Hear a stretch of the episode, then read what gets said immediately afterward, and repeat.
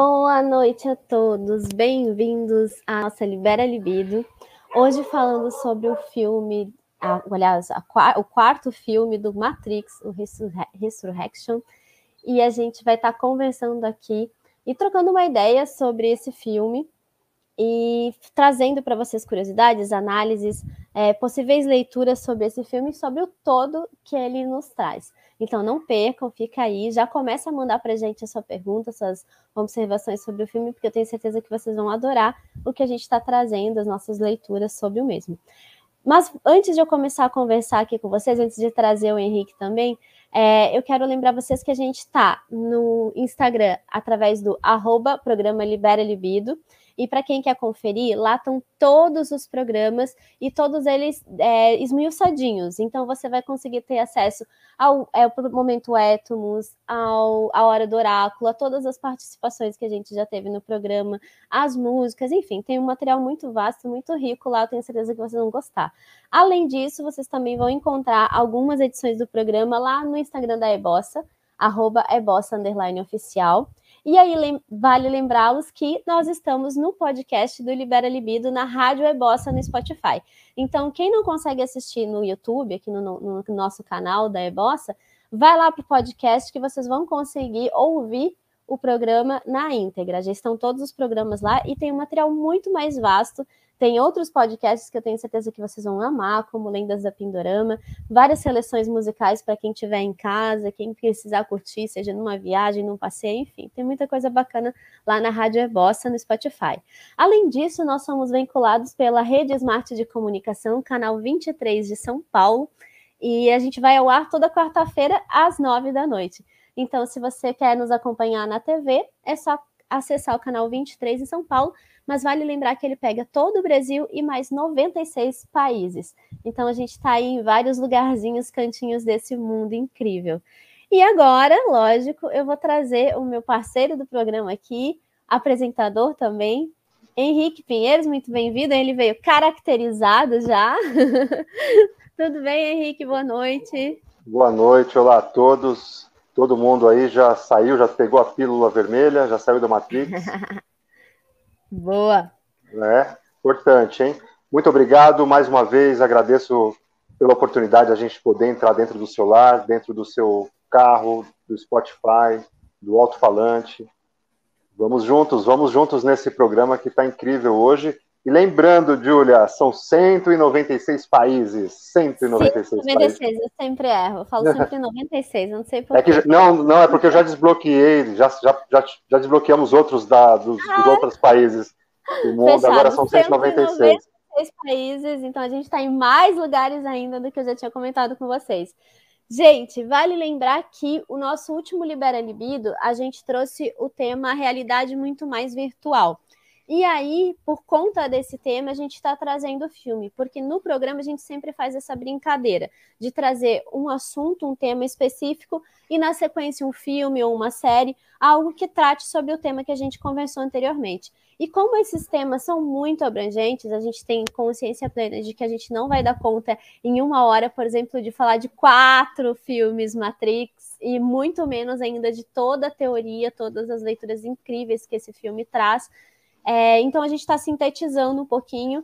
Quem tiver pergunta, manda depois para a gente, manda o um feedback do que vocês estão achando do, dos programas. Se vocês têm alguma ideia, alguma sugestão aí para a gente trazer também de tema e até mesmo de análises de filmes. E esse próximo trimestre ele está muito rico, então vocês não percam, porque vem muita coisa legal aí muitas análises interessantes. No próximo, na próxima edição, no próximo programa, a gente vai estar falando sobre relacionamento virtual.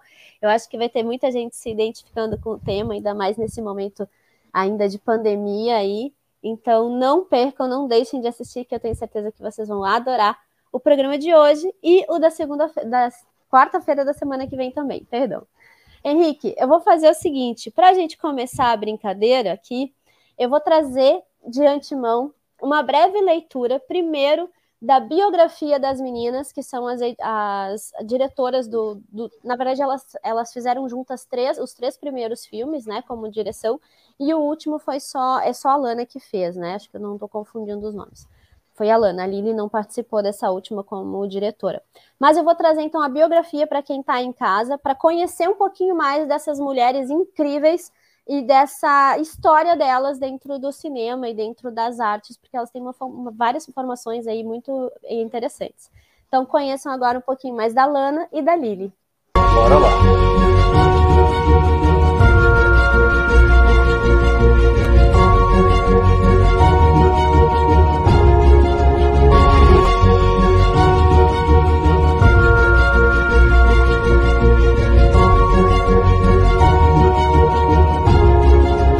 Lana Wachowski, 21 de junho de 1965, e anteriormente conhecido como Léo Wachowski e Lily Wachowski, 29 de dezembro de 1967, e anteriormente conhecido como Andy Wachowski, são diretoras de cinema e televisão americanas, escritoras e produtoras.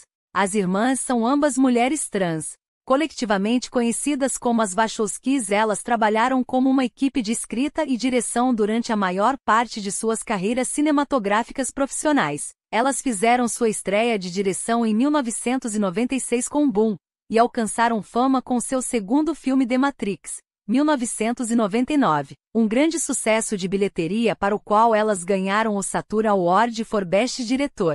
Elas escreveram e dirigiram suas duas sequências, The Matrix Reloaded e The Matrix Revolutions, ambos em 2003, e foram envolvidas na escrita e produção de outras obras nessa franquia. Após o sucesso comercial da série The Matrix, elas escreveram e produziram o filme V de Vingança, uma adaptação do romance gráfico de Alan Moore e David Loy, e em 2008 lançaram o filme Speed Racer, uma adaptação ao vivo da série japonesa, lançaram ainda o filme Júpiter Ascending e a série Netflix Sense8, que co-criaram com J. Michael Straczynski, ambos estrearam em 2015. A segunda temporada de Sense8 terminou em 2018, e foi a primeira grande empresa criativa de Lana sem Lily. Desde o final da série de Sense8, as Wachowskis têm trabalhado separadamente em diferentes projetos. Lily está escrevendo e produzindo Show Teams Work in Progress, 2019, com os criadores Zeb MC Nani e Tim Mason, enquanto Lana está finalizou o quarto filme Matrix que ela escreveu com David Mitchell e Alexander Emon. Lana nasceu Lawrence Wachowski em Chicago em 1965. Lily nasceu Andrew Paul Wachowski dois anos e meio mais tarde, em 1967. Sua mãe, Lynne, Neilo Kimbil, era enfermeira e pintora. Seu pai, Ron Wachowski, era um empresário de origem polonesa, seu tio é o ator e produtora vencedora do primeiro tempo, Amy Lawrence Lukinbill. Eles têm outras duas irmãs, Julie e Laura. Julie foi creditada como coordenadora assistente no filme Boom. Ela é uma romancista e roteirista. L. As Wachowskis frequentaram a Kellogg Elementary School em Chicago, área de Beverly, e se formaram na Whitney Young High School, conhecida por seus currículos de artes cênicas e ciências em 1983 e 1985, respectivamente. As antigas colegas de classe recordam-nas, tocando Dungeons and Dragons e trabalhando no teatro e programa de TV da escola. Lana foi para o Bar College em Nova York, e Lily frequentou Emerson College em Boston. Cada uma abandonou antes de se formar, e elas dirigiam um negócio de pintura e construção em Chicago. A partir de 1993, elas escreveram vários números de Ectokit para Marvel Comics Razorline Impre, criado pelo romancista de horror Clive Barker, que foram creditados para Lana.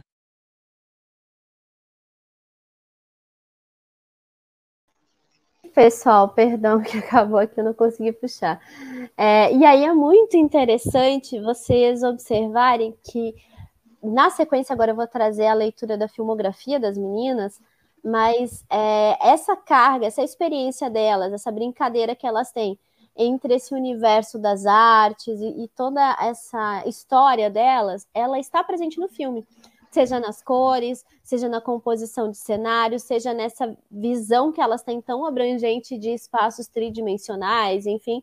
Então, elas trazem toda essa formação delas, é, todas essas experiências que elas tiverem durante, durante a vida, elas trazem para o filme, tanto para o Matrix quanto se vocês pararem para analisar o Sense8, por exemplo, o V de Vingança também, enfim. E eu vou trazer agora a filmografia para vocês se familiarizarem com essa história toda, da onde essas meninas surgiram e o que, que elas já fizeram. Então, confere agora a filmografia delas. Música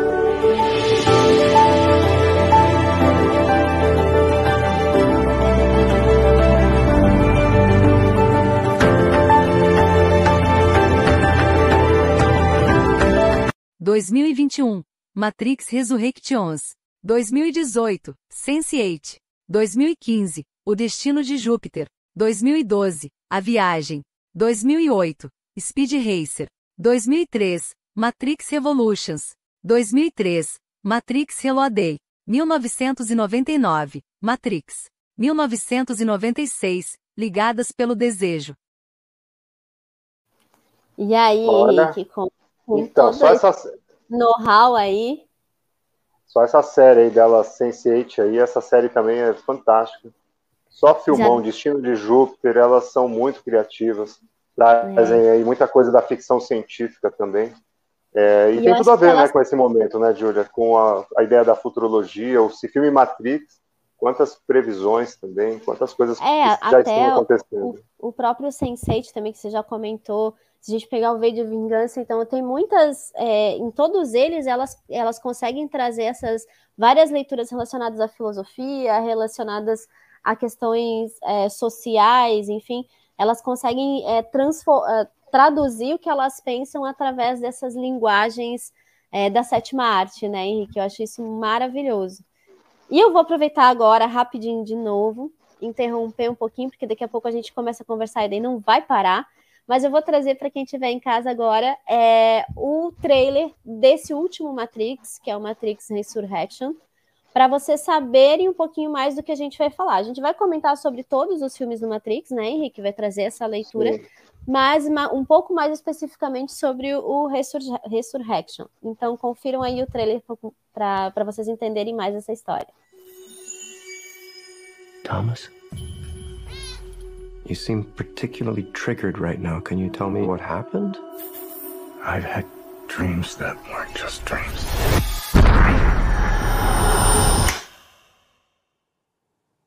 Am I crazy? We don't use that word in here.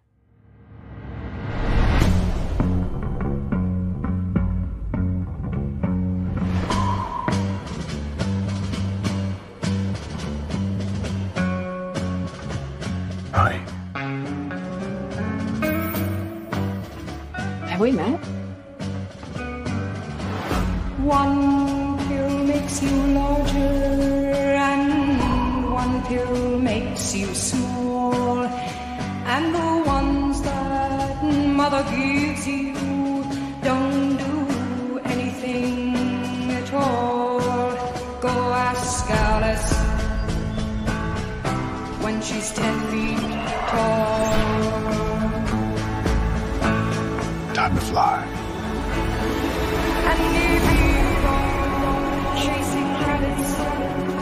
Truth, Neo, you're going to have to follow me.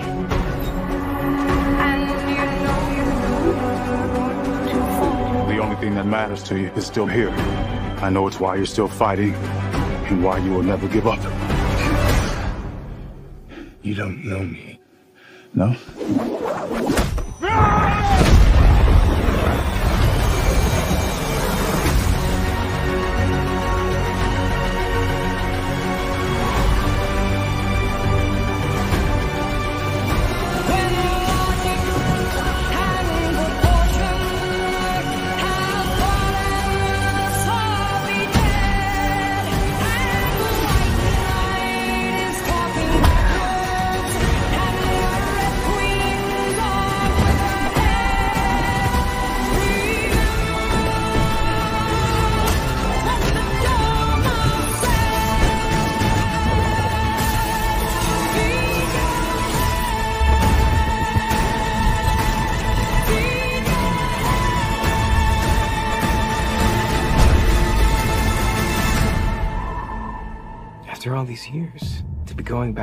all started.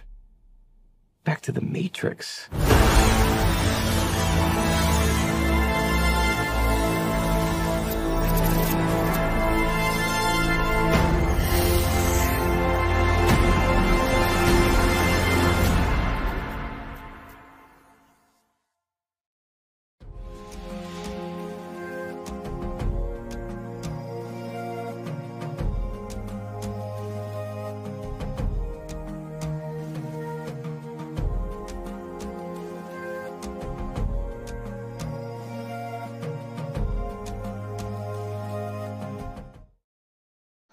E aí, Henrique, esse bendito código binário que surge e ressurge a todos os instantes. Essas pílulas, esses espelhos, quantas informações esse filme traz?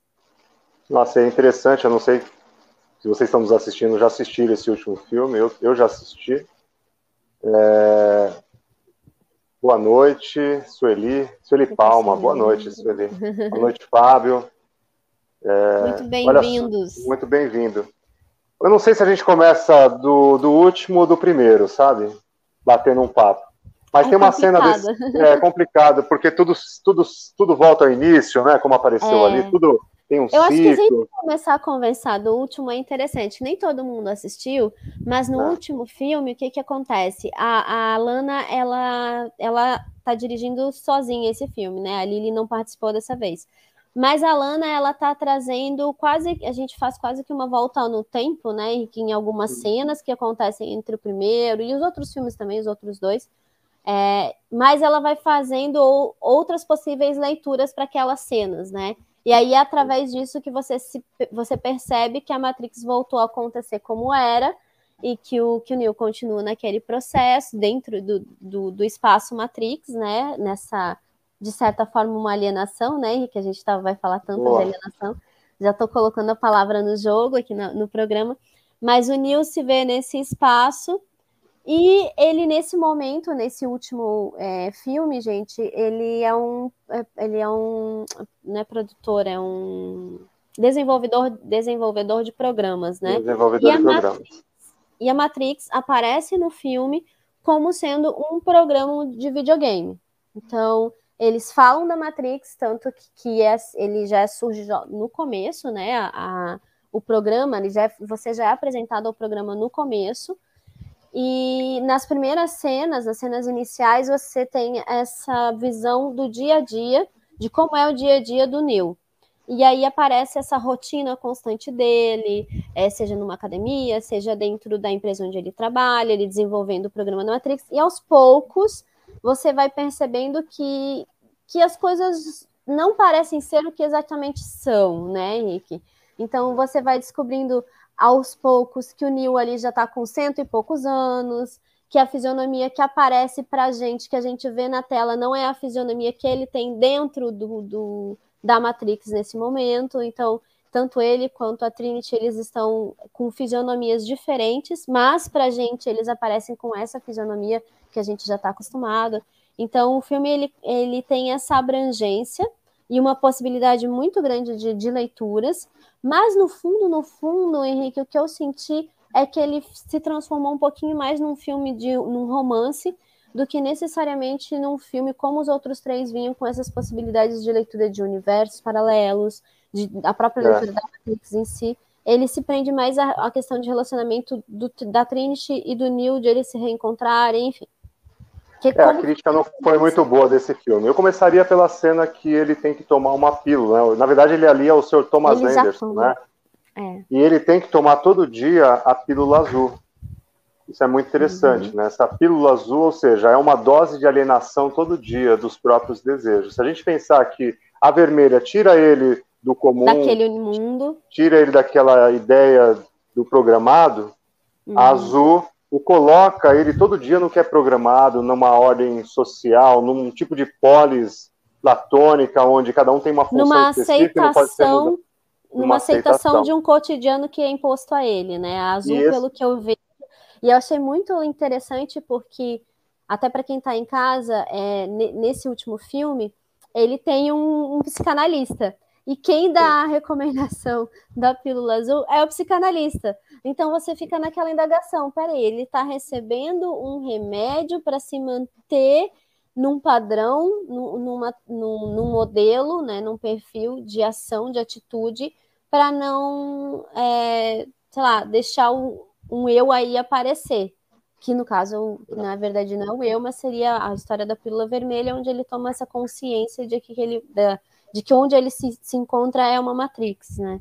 E eu achei é, muito, muito legal essa relação com um psicanalista aí, Henrique. E a gente vai perceber que depois a figura, na verdade, assim, do psicanalista não seria o próprio psicanalista, né? Seria um outra, uma outra figura aí do filme, uhum. mas esse psicanalista como um agente do sistema para que ele não entrasse em contato com as percepções dele, ou seja, ali não é um trabalho psicanalítico, ali é um trabalho terapêutico, para ele se convencer para se, se, manter, dentro de um lugar social, que é, é, totalmente contrário à ideia da análise, ou seja, vamos entrar em contato com isso que você está falando que é, é que, que viagem é essa, que sonho é esse, que realidade é essa que você enxerga, que eu não enxergo, mas que nós podemos enxergar através desse espelho que seria a análise.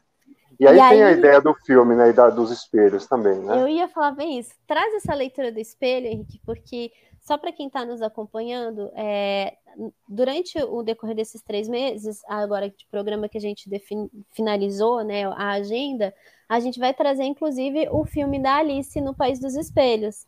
E a Alice, ela é muito citada nesse último filme do Matrix seja através de tatuagens, através do próprio livro que aparece no filme em vários momentos, através dos espelhos, tem várias leituras dentro desse último Matrix que elas remetem ao filho, filme da Alice no País dos Espelhos.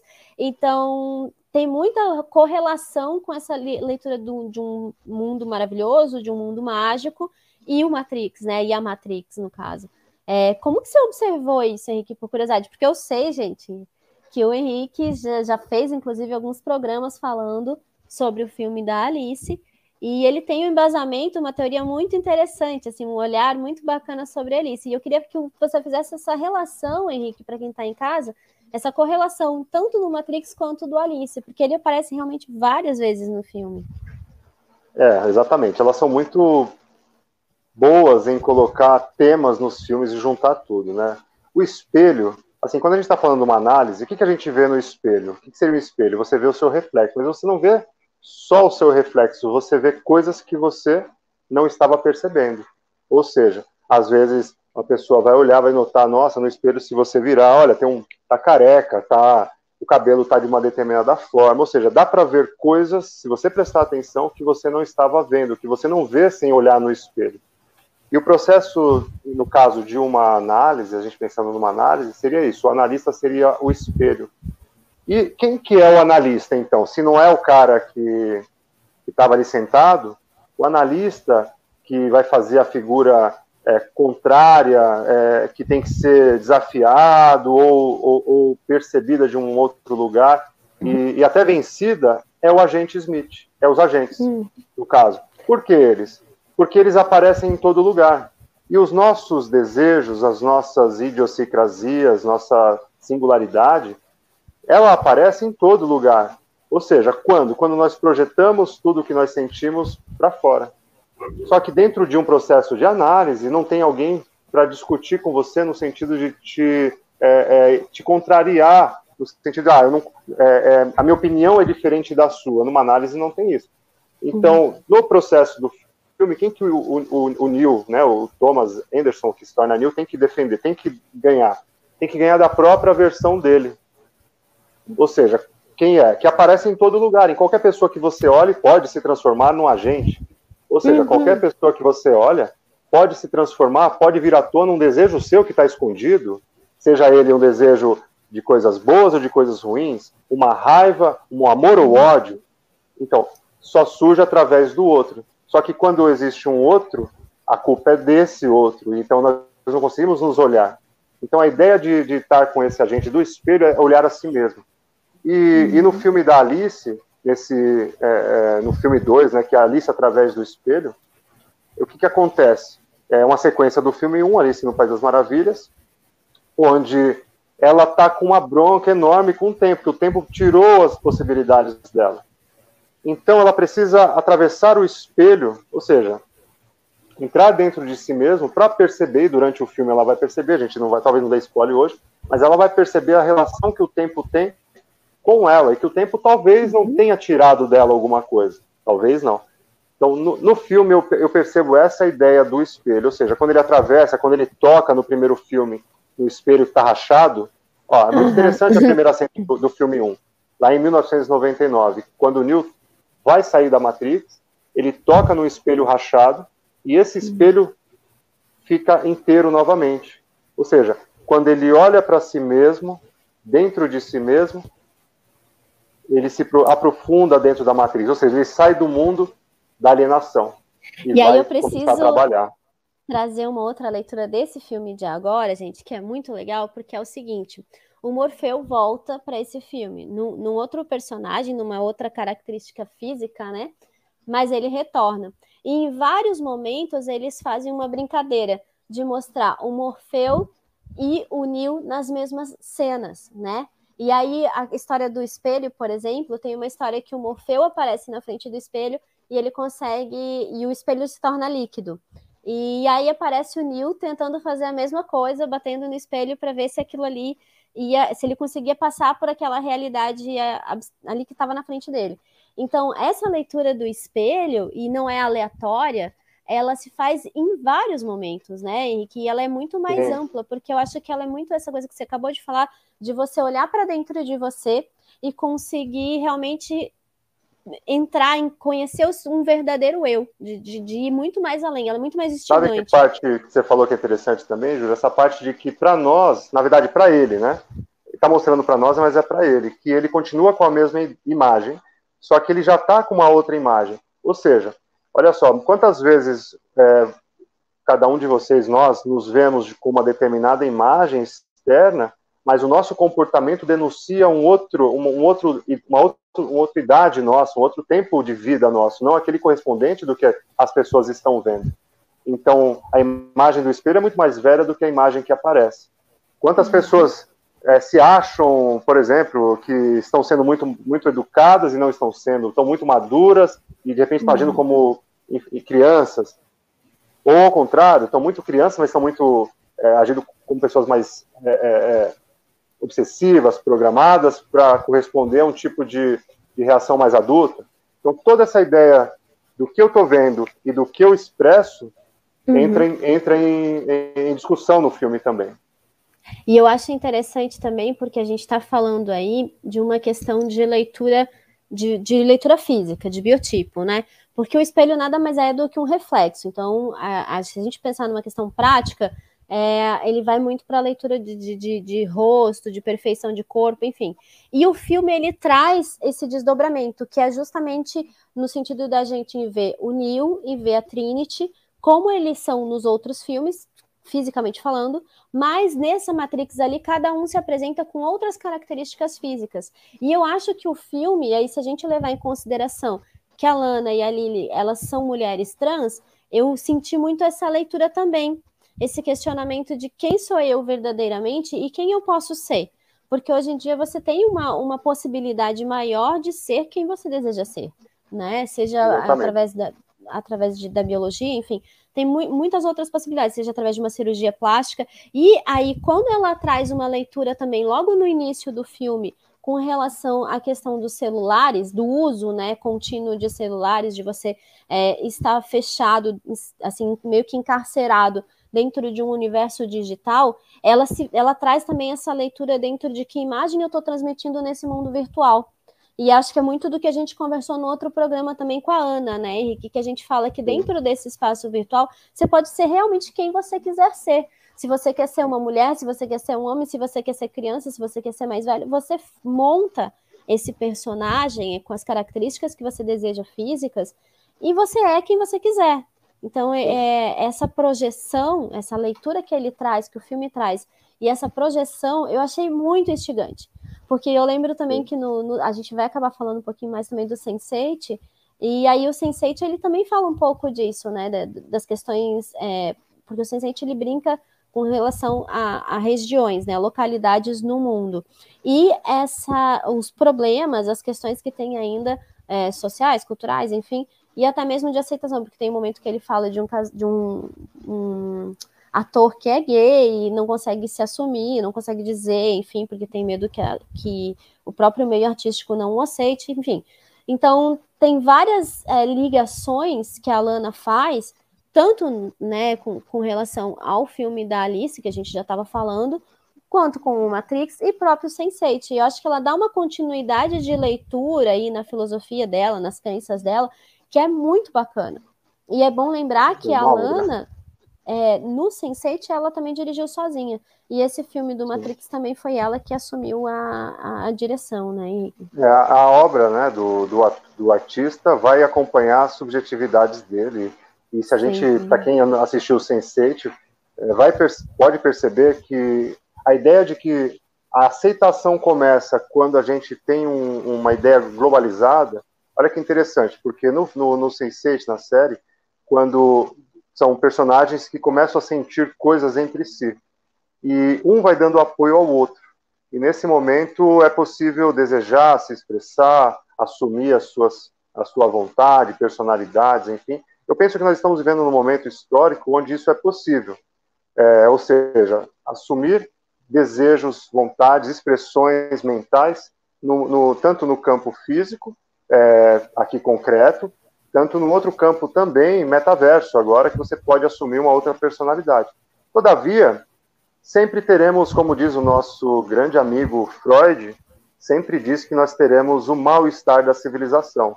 Ou seja, não importa quanto consigamos representar dos nossos desejos, sempre vai faltar algo. Uhum. E, e, é, e, é isso, e é essa busca de, de totalidade que o homem e o ser humano ainda procura, ou seja, quando é que eu vou estar completo? Quando é que eu vou estar conectado com tudo? Quando é que eu vou tomar uma decisão que vai resolver todas as questões? Ou seja, se eu mudo a minha imagem, será que eu encontro total felicidade? Para qual imagem? Se eu assumo uma sexualidade, enfim. Sim, não. A busca pela satisfação total. E aí fica a pergunta: isso é possível? O Freud, no seu livro O Mal-Estar da Civilização, para quem tiver curiosidade, pode ir lá pesquisar e vai dar uma. vai fazer a gente pensar sobre isso. E aí, gente, eu vou trazer uma frase que complementa essa leitura que o Henrique está tá trazendo para nós, e é uma frase do próprio filme, onde eles dizem o seguinte: Você sabia que a primeira Matrix foi criada para ser um mundo humano perfeito, onde ninguém sofria, onde todos seriam felizes? Olha pois só, foi um desastre. Então. E aí eu quero que o Henrique traga até um, um, complemento a essa leitura, porque a gente já conversou a respeito. É, como é que é a história, Henrique? O ser humano não dá conta dos seus desejos, não é verdade? Olha só, essa frase é ótima, né? A conversa com, com Smith, né? É, o mundo perfeito não funciona para nós. Parece que nós precisamos de um pouco de tristeza, um pouco de sofrimento. Por quê? Porque é assim que nós funcionamos. Quando é que nós encontramos a felicidade? Quando vocês que estão nos, me ouvindo, ouvindo a Júlia, encontram a felicidade. O que é felicidade? O que é tirar férias, por exemplo? Por que, é que as férias são tão boas? Porque talvez você trabalhou muito, precisamos de comparação, precisamos saber ter um pouco de sofrimento, agora encontrei a felicidade, agora encontrei. Então a gente está falando disso, nós estamos falando da falta. Nós somos seres faltantes. Por quê?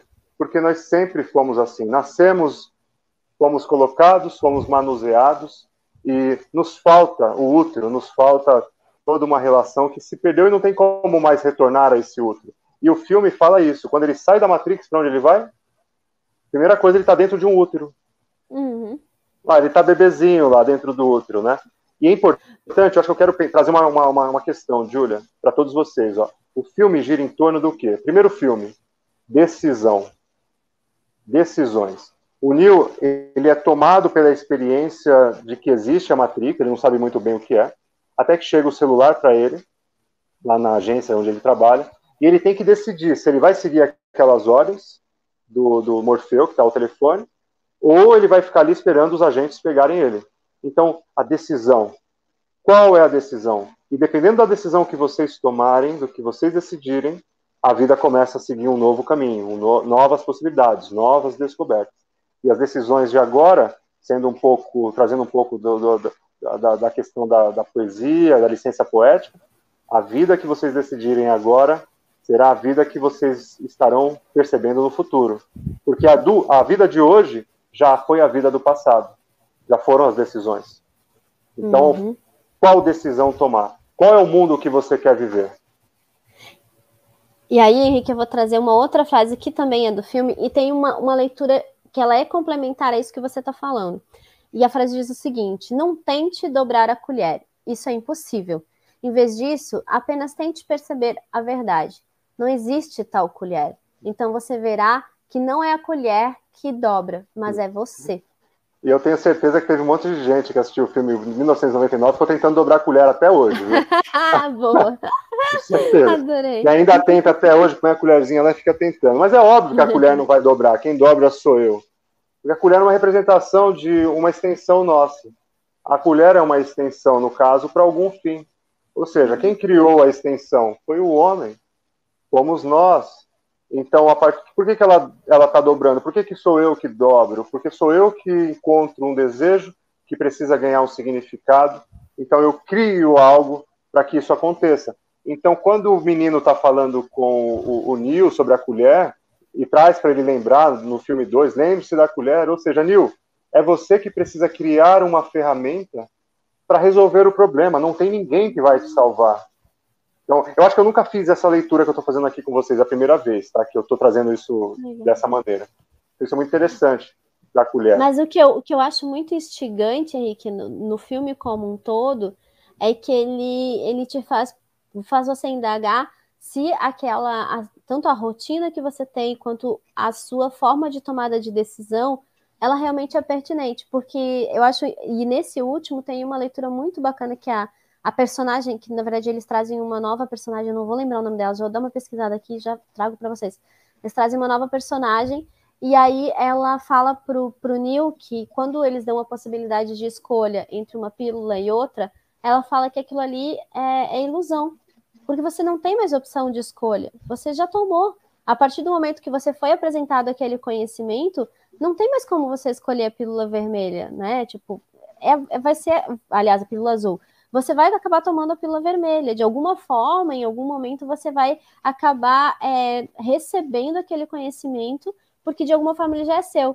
Então, e é aquela história que a gente sempre fala, depois, né, que, que a gente até trouxe no, num outro programa, depois que você expandiu o elástico, ele volta para o lugar, mas ele não volta para o lugar efetivamente, porque ele já sofreu um, uma, um, um movimento ali, né? Ele já expandiu.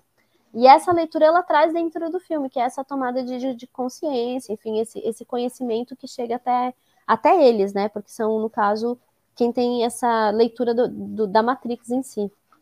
É que seria a discussão lá da resiliência. Muita gente falando em resiliência, né? Mas a resiliência em, em física é justamente isso que você falou, Julia. É a capacidade de, de algo que, que se transformou retornar ao ponto inicial não tem a ver com a ideia de eu é, compreender o outro, não é isso. A resiliência é voltar para o passado, voltar para o útero. E não dá mais para voltar para o útero. É, é só para frente. E essa Boa. questão da escolha é muito interessante, Júlia, porque assim, será que existe realmente essa escolha no mundo já apresentado? Por exemplo, vamos, vamos pensar em algo. Nós vamos num determinado restaurante e nos é apresentado cinco possíveis bebidas que já existem. Dentro dessas cinco bebidas que já existem, vocês vão escolher entre uma delas.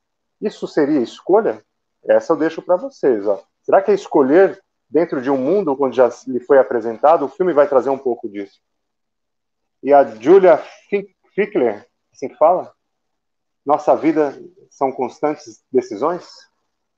É uma afirmação, né? Não é pergunta. A Ju mandou, exato, e eu achei bem, bem bacana, porque a Ju participa direto aqui com a gente do programa, e eu concordo plenamente que a vida, nossa vida são constantes decisões. E aí tem uma frase no filme que ela fala um pouquinho do que você comentou agora.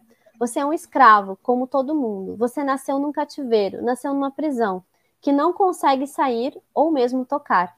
Uma prisão que é a sua própria mente. Então, vocês já pensaram nisso que eu falei, do, do que eu perguntei para vocês, da, da, da, dessa, dessa ideia das bebidas? Por isso, é só uma ideia, que são as bebidas. Tem tantas outras coisas. Uhum. Ou seja, num mundo já apresentado, escrevam para gente sobre isso, se vocês já tinham pensado nisso, se, o que vocês acham dessa, dessa ideia. Tem decisão ou não tem decisão?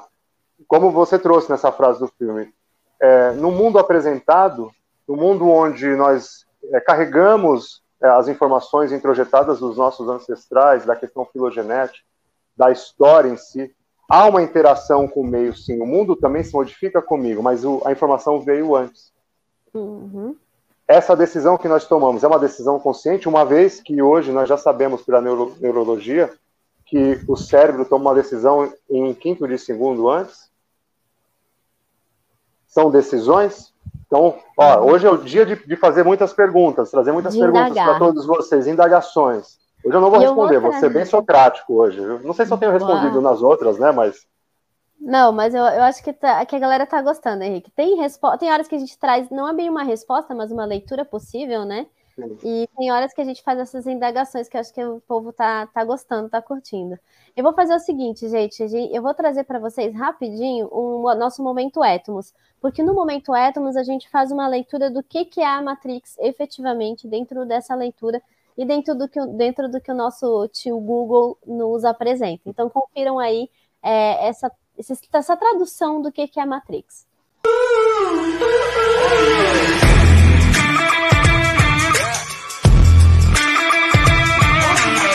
A Matrix é uma simulação que cria um mundo imaginário onde as pessoas são prisioneiras da realidade, muito mais como a caverna de Platão.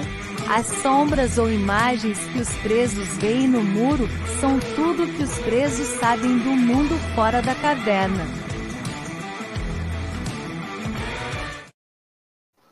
E aí, Henrique, eu já vou aproveitar, deixa. E para quem em casa, está em casa e ainda não ouviu, sobre a- ouviu falar sobre a caverna de Platão, eu vou trazer já a hora do oráculo, porque daí vocês vão fa- conseguir fazer essa leitura do que, que é a hora, ó, do que, que é o mito da caverna e fazer essa interpretação da Matrix.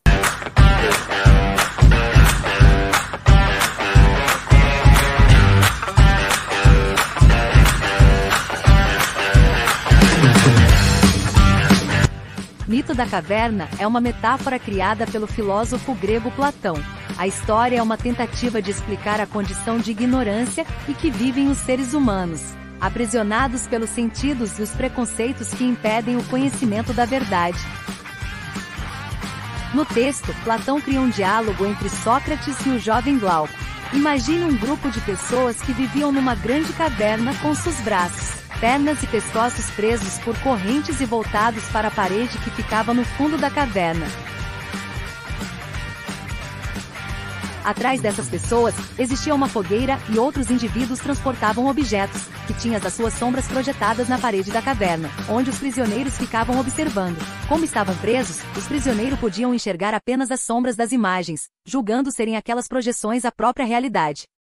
Certa vez, uma das pessoas presas nesta caverna consegue se libertar das correntes e sai para o mundo exterior. A princípio, a luz do sol e a diversidade de cores e formas assustam o ex-prisioneiro, fazendo querer voltar para a caverna. No entanto, com o tempo, ele acabou por se admirar com as inúmeras novidades e descobertas que fez.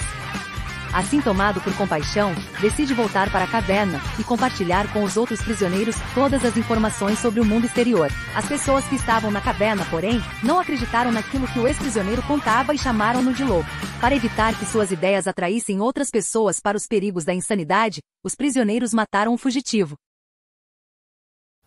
olha só, hein? Foi um resumão, hein, gente? Bem corrido, bem rápido, bem sucinto. ficou Mas ótimo. Que- que deu pelo menos para o pessoal entender um pouquinho do mito da caverna aí de Platão. E, É. Henrique, como que você observa esse mito da caverna dentro do Matrix?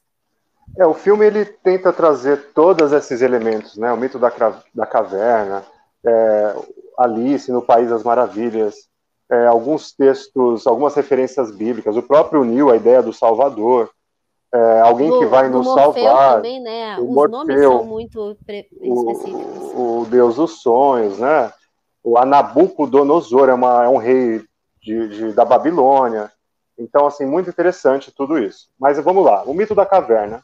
Basicamente está dizendo o seguinte, que o mundo, Platão faz uma, uma metáfora, né, para nos descrever como que é a nossa realidade. Lembrando que Platão, quando pensa na ideia é, sobre o homem, de onde vem a ideia, ele acredita que existe um eidos, ele chama a palavra de ideia de eidos, é um eidos na, na, no grego, ou seja, existe um, um lugar antes daqui que faz que nós sabemos coisas e quando viemos para cá, quando a gente nasce, algumas pessoas se esquecem do que aconteceu, mas os filósofos se lembram.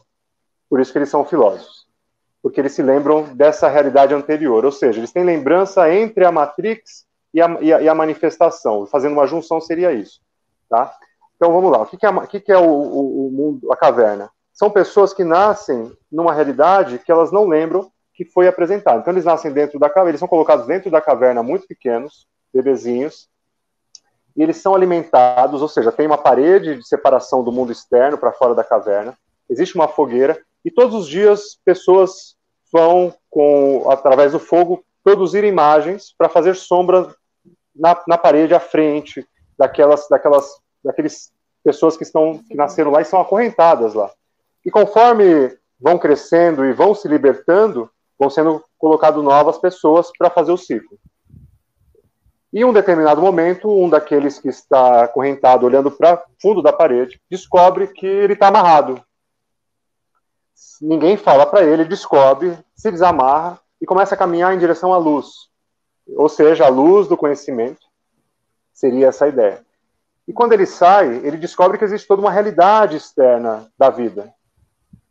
E ele quer voltar para dizer para todos aqueles que estão acorrentados que a vida não é só aquilo, que tem outras possibilidades, que os pensamentos políticos, religiosos, a gente poderia fazer uma junção de uma caverna atual. A, a, a vida como ela é, como, a, o, como é o planeta, o universo, enfim, tudo que existe fora, existe, é, é, as pessoas não conhecem dentro. Só que quando ele vai dizer que a vida não é exatamente o que eles sabem, aqueles moradores da caverna tentam matá-lo. Então ele tem que sair. Então o filme Vejam vai. Vejam bem, é... gente, ó, presta atenção no que o Henrique falou. Os moradores da caverna, os mesmos que não tiveram acesso ao mundo exterior e querem continuar nessa matrix de aceitação do que eles estão recebendo. E Exatamente. aí, Henrique, esse é o momento que eu acho que a gente tem que trazer a questão da alienação. Porque a alienação está muito presente no filme, né? E que essa leitura Exatamente. da alienação. E o que, que, é alienação, afinal de contas? Só para quem está em casa entender o que, que significa alienação dentro dessa leitura toda é, de, da psicanálise que você fez comigo, né? E que a gente está trazendo agora para o programa. Olha, vai começar em Platão justamente nessa ideia do mito. E depois a gente vai ter isso mais consolidado com Hegel, sobre a alienação. E a alienação seria a ideia de você abrir mão de você mesmo, sendo bem simples. Cada um de vocês, cada um de nós, abrir mão da sua potencialidade de entregar isso ao outro. Ou seja, você só seria um sujeito, você só seria algum indivíduo, alguém que, que tem um, um, uma identidade baseado, por exemplo, ah, tem um carro X, então a partir desse carro eu sou alguém importante. Uhum. Eu tenho um cargo, eu sou importante. Eu tenho uma determinada pessoa ao meu lado, eu sou importante, uma roupa. Ou seja, o próprio indivíduo, ainda indivíduo, pensando em Platão, em, em, nos filósofos mais antigos, é, pensando ele como uma, um ser, ele só seria algo se tivesse relacionado a outra coisa, ou seja, não teria valor nenhum em si mesmo, isso seria alienação. E a ideia do, filme vai nos mostrar, é, Julia, a ideia é o seguinte: viver na realidade, ou seja, pílula vermelha, ou viver na fantasia, no mundo da ilusão, onde eu abro mão da minha vontade. Ou seja, uhum. parece que eu tenho uma vontade. Parece que aquela carne, o Cypher, né, no primeiro filme, parece que a carne ela é saborosa, mas eu sei que ela parece, não existe. Parece que eu tenho, tenho as cinco opções de, de sucos, de bebidas que você falou ali antes, né, Henrique? Parece. Parece. Porque você aceita aquele mundo, é. aquele universo. E eu, e, eu vou e... só fazer uma intervenção bem rapidinho, Henrique, porque o André mandou uma, uma frase aqui, uma, uma colocação do Marx, inclusive, e a gente comentou já sobre o Marx dentro dessa leitura do filme. Os homens fazem a sua própria história, contudo, não a fazem de livre e espontânea vontade pois não são eles quem escolhem as circunstâncias sob as quais é, ela é feita. E aí eu já vou emendar a frase da Ju, porque ela falou assim: decisões então podem ser algo, digamos que genético? E aí, uhum. Henrique? Uma frase, Olha, ela tem leitura é. com a outra, né? Elas estão ligadas aí. Muito boa dessa... pergunta, Júlia. Quero agradecer André até também. a participação é, de vocês dois. Muito gente. bom. A gente falava agora há pouco sobre isso, né? Sobre os textos no original, no alemão, com Marx e que vai trazer esses. Para quem tiver curiosidade, entra no Google, coloca alienação em, em Hegel e Marx, que vai aparecer um texto interessante é, no original, ou seja, que a tradução para uma, uma outra ideia de, de sociedade, na verdade, é alienação. Agora, quem nós somos, Júlia, e vocês todos estão nos assistindo? Nós somos o resultado é, dos nossos ancestrais, antepassados. Como assim? É, você tem ali um espermatozoide no útero formação biológica desse feto, e começa a ser introjetado. Nenhum de nós escolheu o próprio nome. Já começamos por aí. Nós não escolhemos os nossos nomes, nós não escolhemos a família, nós não escolhemos é, o que, que, era certo, o que era errado. Nós não sabíamos se o país pai nascer. é que país, em que país é esse, né? É, nós não escolhemos nada. Então, além dessa questão do DNA e da genética, nós temos a introjeção direta do que os nossos pais receberam de informação no próprio gene deles e na própria informação é, é, cuidadora, parental, e nós também. Ou seja, quando a gente se dá conta, em algum momento da história humana, onde está esse sujeito? É justamente onde está esse indivíduo? Não tem indivíduo. Vocês entendem a palavra? O indivíduo não existe. Vai, vai ter o que? Vai ter um sujeito, ou seja, carregado de informações, carregado de situações, carregados de eus. E, e quando isso fazer... dá muito certo, Júlia, mas quando isso dá muito certo, a gente vira neurótico. Então, eu vou fazer um parênteses rapidinho, gente, só porque assim, quem, é, quem tem a possibilidade de conhecer um pouquinho mais da psicanálise vai perceber que a gente sempre volta para o eu da infância, que na verdade é aquele eu que sofreu mais intervenções do mundo externo, e como exatamente o que o Henrique está trazendo agora, que é com relação a essa questão genética, aos nossos pais, o que os nossos pais aprenderam e nos transmitiram, e que a gente faz isso quase, quase não, muitas vezes sem querer, sem, sem ter essa esse conhecimento, né, Henrique? É instantâneo. O nosso corpo, que veio primeiro do que o cérebro, né? O corpo, o sistema né, nervoso se formou primeiro. É, o nosso corpo decidiu por nós o que era melhor. Só que nós não somos separados do corpo. A ideia de que existe um ente né, separado não tem, somos é, é tudo junto. Só que como a gente está alienado dessa possibilidade, a gente é também manipulado por ela, porque uma vez que eu não reconheço essa, essa realidade, ela não existe para mim. Então, a aí a pílula de... vermelha ou azul. Aí a pílula vermelha ou azul. E aí entra a próxima pergunta: o quanto de verdade vocês suportam? Ou seja, Você quanto de verdade vocês suportam? Também, né? É, e eu começaria a fazer essa pergunta olhando para onde? Se eu fosse fazer uma pergunta para é, mim mesmo, não para vocês, mas ó, se eu fosse fazer para mim, eu perguntaria assim: aquilo que eu tenho muita certeza eu começaria a questionar. Eu começaria por aí a brincadeira, sabe? Tenho muita certeza de algo, estou muito certo de algo, seja o que for. Não, a vida é assim, é desse jeito. Eu começaria por aí, o quanto de verdade eu suporto. Por quê? Porque e se não for assim? E se os espectros da luz, ou seja, a gente tem tantas variações dos espectros da luz, a gente não enxerga é, algumas variações da luz, nós não escutamos algumas frequências de som, na verdade, como diz o próprio filme Matrix, o que o nosso cérebro interpreta são sinais elétricos. Ou seja, ó, nós não estamos vendo essa, isso que nós vemos já é uma codificação de uma frequência. Qual é a verdadeira frequência? Como ela seria se não tivesse sido ensinado como ela foi? O que o André escreveu? É, vou trazer rapidinho a frase dele, porque eu quero trazer uma outra frase que você me trouxe.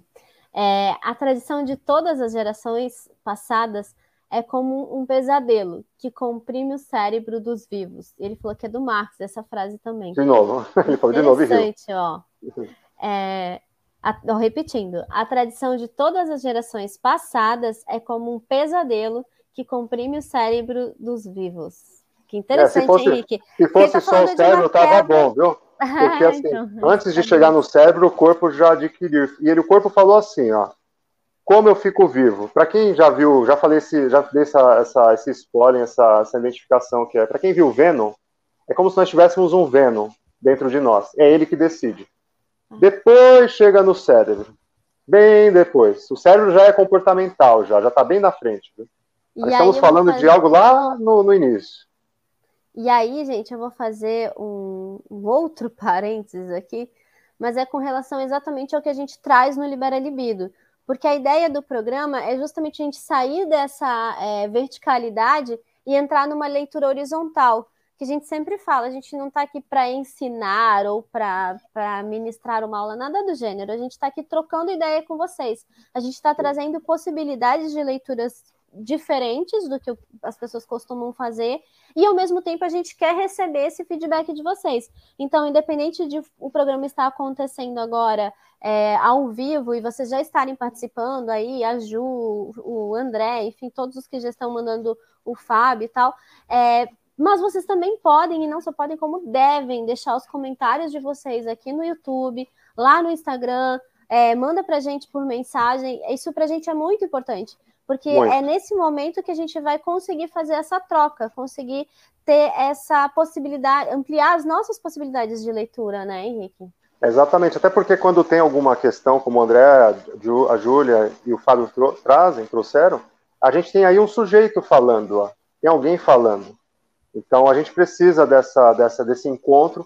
É, são informações que é, podem nos fazer é, sair desse, desse, desse programa de uma forma diferente. E essa era a proposta, por exemplo, dos filósofos, que é justamente essa: vamos entrar numa conversa para sair diferentes. É, ou seja, vamos tentar entrar num diálogo desfazendo das verdades absolutas. Vamos lá, até que ponto a alma, ou melhor, Só, só para vocês saberem, pessoal, peraí. É, quem mandou uma mensagem agora, uma, uma colocação, foi o Luiz Eduardo Fares. Muito obrigado pela participação. E ele fala o seguinte: até que ponto a alma, ou melhor, uma outra existência e determinante no genoma, o nosso código de, código de DNA, e a ancestralidade, ancestralidade provém Sim. de um eu essencial. Isso, e lembrando da alma aí, que é, que, é, que- que é a psique, viu? Para o grego, né? Então, então faz essa, essa leitura aí para mim, por favor, Henrique. Então, a Porque ele, alma. ele como- complementou aqui bem rapidinho, porque ele complementou aqui e falou: somos resultado somente da matéria pela matéria. E aí, Henrique?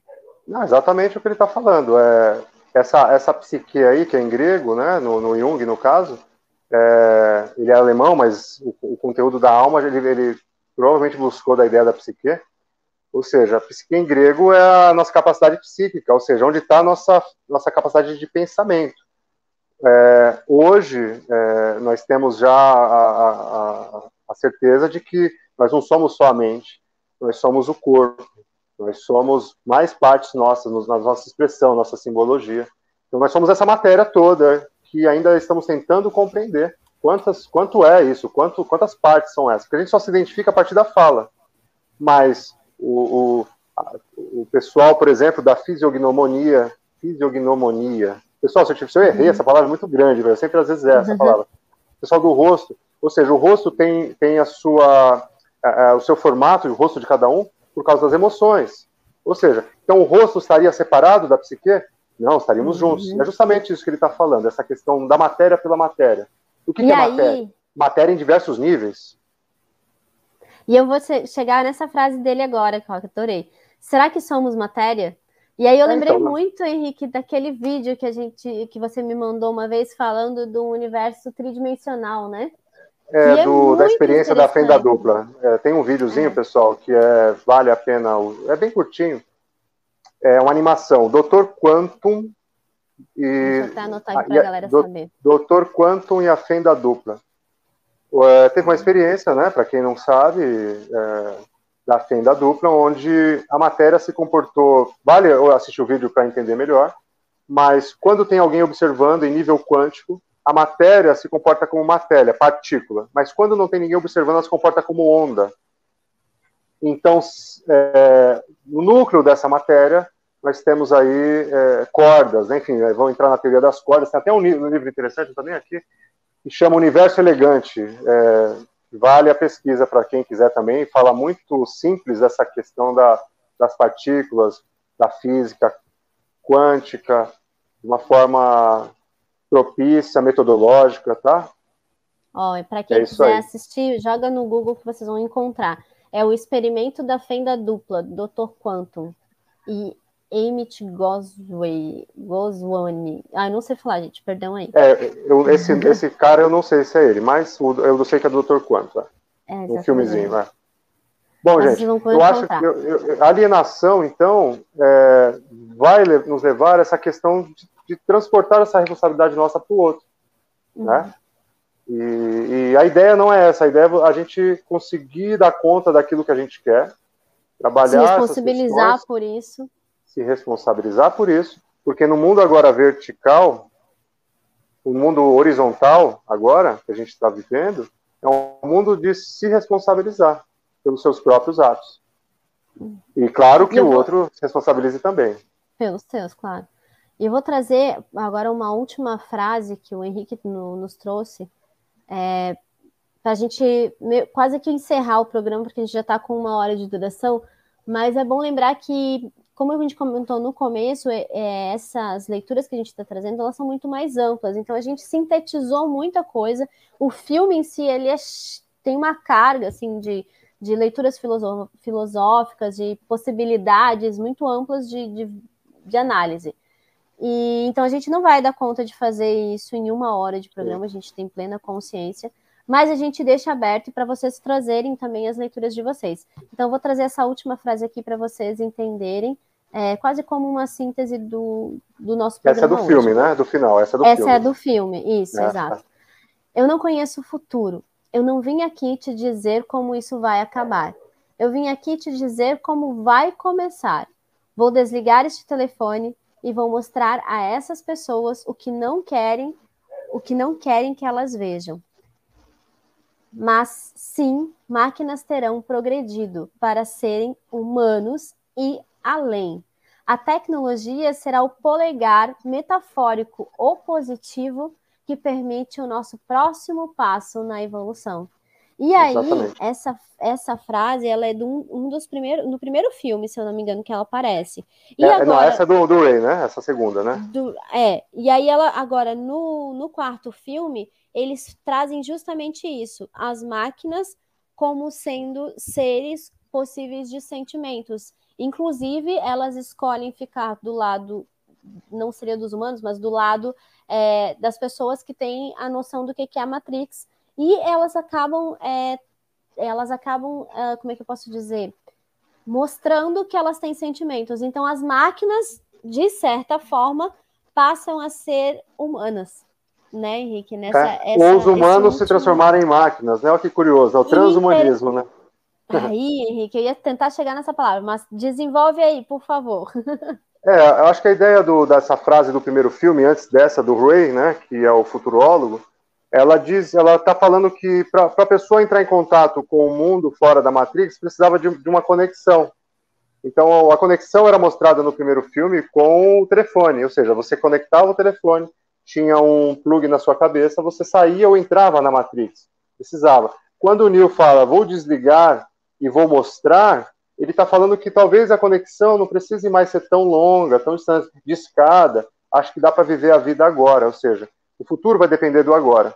E quando o Ray nos traz essa ideia aqui, eu estou aqui com vocês, me permitindo é, filosofia, é, licença poética aqui um pouco, com essa última frase que eu gosto. Ou seja, o, o polegar, a tecnologia é o nosso próximo, é o nosso polegar, que já é agora, não é o futuro, já está acontecendo. E, e qual é o medo de se juntar à máquina? Talvez seja o mesmo mesmo de não se reconhecer que não tem o controle do próprio sistema. Achar que tem, sim, um, um, um eu é, com total autonomia dentro de si mesmo. Mas, finalizando, é só a gente pensar um pouco quantas coisas nas, na vida de cada um de nós acontece sem que você queria. Isso, aquilo que depende de você. Que você se programa para fazer algo e de repente fala, nossa, não consegui, não foi do jeito que eu queria. Ou seja, se realmente nós tivéssemos controle total do nosso sistema, da nossa potencialidade, não deveria sair tudo como a gente definiu? É uma pergunta que eu deixo para todo mundo, e para mim, inclusive. deseja, é. E eu acho muito instigante, Henrique, essa, essa leitura que você está trazendo, porque durante todo o programa, o filme, aliás, e os, eu falo dos quatro filmes, ele vai trazendo várias, é, várias novas tecnologias, e isso você vê desde a edição do primeiro filme, da, da parte que tem as, as brigas, enfim, a- as lutas, aliás, até o último filme. E a forma com que isso vai, vai decorrendo, vai acontecendo, vai mostrando muito da nossa evolu- evolução tecnológica, porque o primeiro filme é de 99, e a gente está agora em 2022, onde foi gravado em 2021, o, o último, mas você consegue ver a evolução é, dessas tecnologias no sentido da edição do, do filme, né? A, a questão da qualidade da imagem, a questão da, da a perfeição das cores, é, dos elementos que são que trazem das, da edição e assim por diante. E eu acho muito bacana também porque no primeiro filme a gente tem a presença do, do telefone, que é através dele que eles se teletransportam, né? E já no último filme é, é muito instigante porque você ele vai abrindo essa, esses, é, como eu posso dizer, as portas, e isso eu acho muito é, significativo no filme, porque em vários momentos ou ele abre janela ou ele abre porta e ele vai seguindo para dar uma continuidade, como se aquele mundo ele está deixando para trás e ele está seguindo e abrindo essas portas e ampliando esses horizontes, esses olhares, através dessa leitura de, de, de ou portas ou janelas que eles acabam abrindo e seguindo, dando continuidade. E aí, gente, eu vou trazer uma outra frase do Luiz, que ele trouxe também aqui rapidinho, que diz o seguinte: Alfa e ômega na vida existencial. Tudo tem um início e uma continuidade. Essa continuidade está ligada à, ex à existência sutil e à existência da, na matéria. Somos o resultado destas duas existências. E aí o Luiz agradeço, ó, ele está nos parabenizando pelos diálogos e pelo filme. E ele traz no final é, o complexo de Frankenstein, o criador e criatura. Ah, é. Então, é bem isso, acho que. Interessante essa coisa do, do alfa e ômega, né? Porque na, na cultura sumeriana, é, o que, que era o alfa e o ômega? Era o símbolo de cortar o cordão umbilical. Quem tiver curiosidade pode colocar no Google aí. Ou seja, era o início e o fim da vida. Ou seja, o, a, o símbolo do alfa, na verdade, era uma ferramenta para os sumérios de cortar o cordão umbilical. Ou seja, início da vida ou podia ser o fim da vida. Isso foi, foi introduzido depois nas culturas gregas, enfim, egípcias, e chegou até nós como um símbolo de, de é, dessa existência, né? Muito interessante. E vale lembrar que no filme, nos, nos quatro filmes, a relação que eu acho muito legal quando eles tiram, eles desplugam eles é. do, da máquina e eles começam a, a, não fazer parte da Matrix. Então, essa história do cordão umbilical, assim como a gente falou da questão do uterina, né, do intrauterino, ela está presente também nessa leitura. Né, muito né, bem lembrado, Júlia, muito bem lembrado. É isso mesmo, fechou tudo. E eu, como Neil, e como os personagens aí do filme, vou fazer igual agora. Espero que vocês tenham uma boa semana também. E eu vou colocar aqui o meu óculos e vou tentar fazer igual o Nil, vou, vou viver por aí. Ah, maravilha. Gente, Até eu quero aproveitar, então, o, essa deixa do, do Henrique.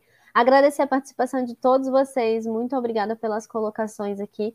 É, e fiquem, assistam o próximo programa Libera Libido, quarta-feira, às nove da noite.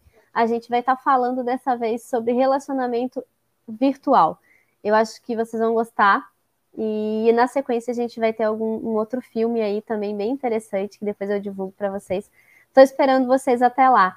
Então, muito obrigada de novo, Henrique. Obrigado por toda essa Obrigado, troca, Julia. por toda essa. Ah, Antes de tudo, gente, antes de eu finalizar, eu vou trazer bem rapidinho aqui, porque a gente fez o questionamento lá no Instagram para saber o que, que, a galera achava do Matrix. Então, eu vou só trazer as enquetes para vocês conferirem, e aí eu vou depois a gente só volta aqui rapidinho para conversar bem rapidinho, tá, Henrique? E aí tá a gente se despede de vez. Confere aí as enquetes sobre o, o Matrix Resurre Resurrection.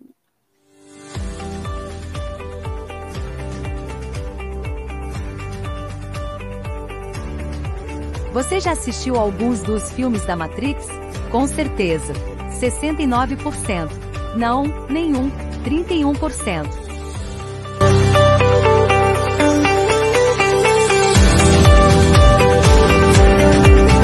Você considera este filme uma filosofia?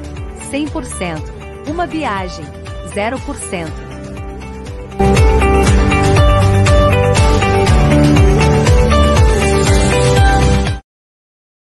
Eu diria que eu considero ele uma viagem filosófica, Henrique.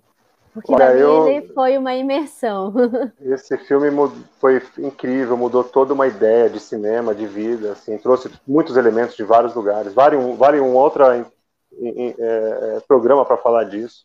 Eu uhum. assisto todas as vezes que possível, todos. Eu sou, eu gosto muito, acho que tem muitas coisas ainda para serem avaliadas esse filme, analisado. Ele é muito amplo, né? E aí... Bom, agradeço a todos vocês um beijo grande. Muito é um prazer obrigada. estar aqui com vocês todos, viu, Jura? Mais uma vez. E, e não até o próximo, o próximo programa. Né? O próximo programa. Poxa vida, vamos lá, gente, compartilha.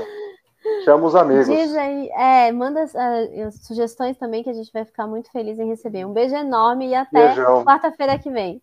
Até. Tchau.